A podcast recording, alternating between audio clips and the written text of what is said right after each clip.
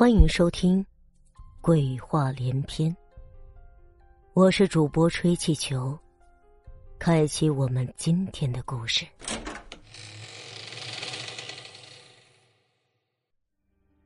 鬼车加油。暑假里，小周遇到一个让小周自己都不敢相信的事情：对于给死去的人烧纸，是在所难免的。现在的人还喜欢烧纸做的手机等。暑假来临，小周在家好闷，决定出去打工锻炼自己一下。于是小周来到爸爸的加油站，每天来来往往的车还真不少。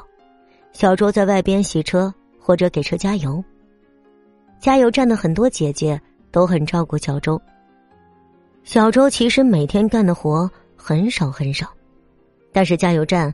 也有加油站的规定，小周爸爸的加油站是二十四小时营业的，所以为了按照加油站的规定，给小周安排了工作时间表，每两天一个夜班。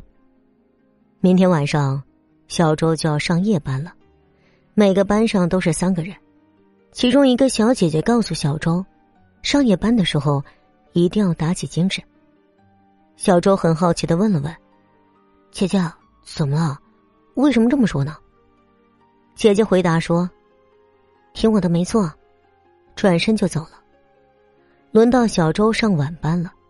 几点？小周准时到了加油站。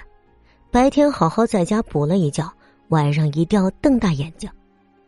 陆陆续续，白班的人都正常下班了，只有小周还有管钱的张姐在这里。因为王姐家里有事请假了，所以今天晚上。只有小周自己在外面加油。小周把爸爸的躺椅搬了出来，在这里看着有没有加油的。夏天的蚊子还真是好多。小周躺在那里玩着爸爸刚给买的手机。这时候路上的车还是好多的，已经十一点了，截止到现在只有五辆车加油。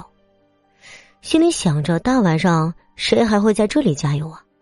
这条路有些偏，白天来来往往的车很多。但是到了晚上，车越来越少，也就几辆车会走这条路。已经到了十二点了，这个时候，远处一辆车往加油站驶来，停在了加油机前面。小周有一点犯困了，心里嘀咕：这大晚上怎么还不回家？加什么油啊？小周懒懒的问了一句：“请问加多少油啊？”说来也奇怪。这些人怎么穿的这么怪异啊？身上穿着清代的官服，这是拍戏的吧？拍戏也不知道卸妆啊，脸色刷白刷白的，拍什么也不用换成这样吧？那位先生回答道：“加满。”刚说完加满，小周的身后一阵凉风吹过，他的声音怎么这么细呀？他不会是演太监的吧？就算是太监，拍完戏也不用这么说话呀。小周拿起加油枪，给他这两辆白色的汽车加油。这辆车看起来不错。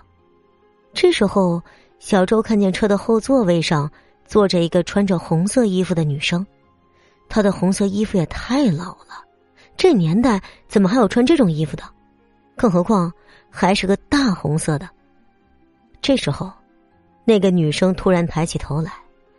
中分的头发下面有一张苍白的脸，眼睛瞪得特别大，直勾勾的看着前面。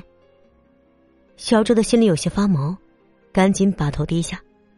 这时，小周说道：“先生，一共四百六。”小周打着哈欠接过了钱，看都没看就去结了账。这时，值班经理说道：“你看看这什么呀？这是钱吗？”小周被他骂醒了，他摇了摇头，看了看手里的钱，是冥币。小周立马回头找那位先生，可是并没有人，而地上全都是汽油。本集播讲完毕，感谢您的收听。